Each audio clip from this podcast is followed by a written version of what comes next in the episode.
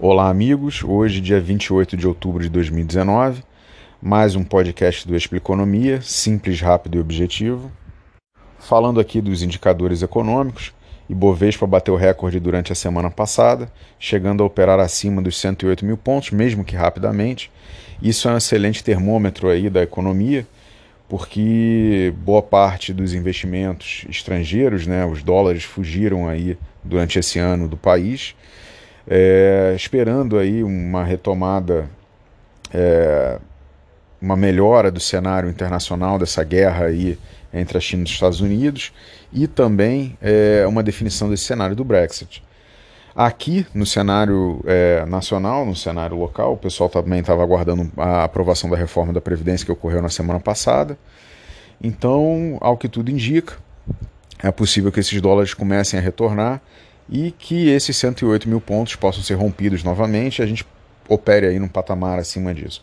O dólar, o dólar sendo negociado aqui no Brasil na casa de R$ 4,01, falando aqui do boletim Focus Bacen. A expectativa de crescimento do PIB agora está em 0,91% para 2019, mas se mantém constante para os anos futuros. É, IPCA para o fim de 2019 em 4,5%, assim como para 2020 dólar para o fim de 2019 em R$ 4,00, assim como 2020, Selic é, prevista para fechar o ano de 2019 na casa de 4,5%. Lembrando que essa semana tem uma reunião do Copom e já podemos esperar mais um corte de juros, visto que hoje a Selic está em 5,5%. Então acho que a gente pode pelo menos esperar uma queda de 5,5% para 5%, visto que a projeção para final do ano é 4,5%. Falando aqui rapidamente das eleições na Argentina, já estava precificado aí a volta da esquerda é, pela chapa Fernandes Kirchner. E o Macri ele perdeu para ele mesmo, né? O Macri ele herdou um governo que estava politicamente desgastado, é, com forte aí controle de preços, situação fiscal descontrolada, controle cambial, manipulação de índices de inflação, vários escândalos de corrupção. E basicamente Macri não teve peito aí para fazer as reformas necessárias, né? E o que acontece hoje é que ele entrega o país de volta para a esquerda numa situação econômica pior do que ele encontrou. É, todos os índices de endividamento estão deteriorados, a inflação muito maior. Então, assim, é, veio com um discurso aí liberal ou de centro-direita e não botou em prática.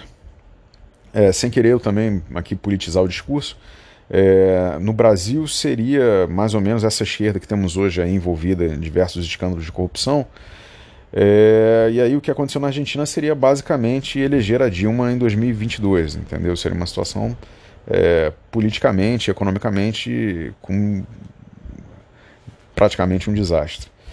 Fernandes já, já sinaliza aí um apoio ao discurso de Lula livre, né? sinaliza um aumento do protecionismo ao se opor à redução das barreiras tarifárias aqui no âmbito do Mercosul, e o Brasil já dá o troco, sinalizando uma abertura comercial mais ampla, possivelmente independente do Mercosul, o que seria aí o Brexit Tupiniquim, né, ou Brexit. É, lembrando que a Argentina hoje é o terceiro maior parceiro comercial do Brasil e temos que acompanhar aí melhor esses desdobramentos é, desse governo que toma posse aí do dia 10 de dezembro para a gente ter um panorama mais concreto do que vai acontecer. Reforma da Previdência finalmente aprovada no Senado, é uma economia prevista em 10 anos de 800 bilhões de reais, e segue agora o governo na proposta de, de passar uma PEC paralela para incluir aí estados e municípios na reforma da Previdência. Nessa agenda pós-previdência, temos a PEC da reforma administrativa, que muda é, a estabilidade dos, dos, da carreira dos servidores, muda aí alguns prêmios por tempo de serviço. Então, o governo quer botar foco aí nessa PEC da reforma administrativa, mas temos também como agenda pós-previdência uma reforma tributária, é, o Pacto Federativo, que na verdade, o que é o Pacto Federativo? Ele dá mais poder aos estados e municípios no, é, na decisão do orçamento, né, através da desindexação e desvinculação desse orçamento, e também no rearranjo aí da distribuição de royalties de petróleo é, significa basicamente os estados e municípios terem mais autonomia é, para poder controlar seu orçamento e poder empregar esse dinheiro é, conforme a necessidade de cada, de cada estado, estado e município, sem depender muito da administração federal para tomar conta do orçamento de cada um. E também, possivelmente, essa semana teremos aí uma lista de possíveis privatizações, é o que está sendo muito aguardado aí para poder diminuir o tamanho do Estado e o tamanho da presença dessas é, empresas um pouco menos eficientes, para ser é, um pouco mais delicado, é, diminuir essa presença das empresas menos eficientes aí na, na economia. Última questão aqui, somente para lembrar, estamos aí em temporada de balanços, né? As empresas estão divulgando os seus resultados é, do terceiro trimestre e também temos a notícia do IPO aí da CIA e do Banco BMG.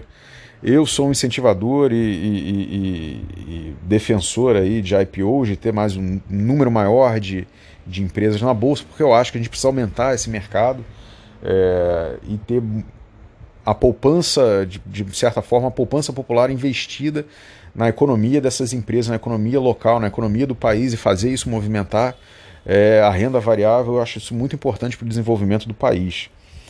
Então, essa semana também teremos aí a publicação do balanço da Gol e sem querer fazer uma previsão de futurologia, o balanço da Gol deve ser impactado aí é, pelo menos não o balanço da Gol, mas é, o preço das ações deve ser impactado pela, pelo incentivo que tem sido dado à atratividade de empresas internacionais para fazer rotas locais. É, sob o ponto de vista do consumidor, isso é mais competitividade, possivelmente menor preço nas passagens aéreas, mas isso vai afetar aí as ações da Gol. Bom, essas, por hoje é isso. É, se quiser debater mais algum ponto, mande seu e-mail para expliconomia.gmail.com. Grande abraço, boa semana a todos, bons negócios.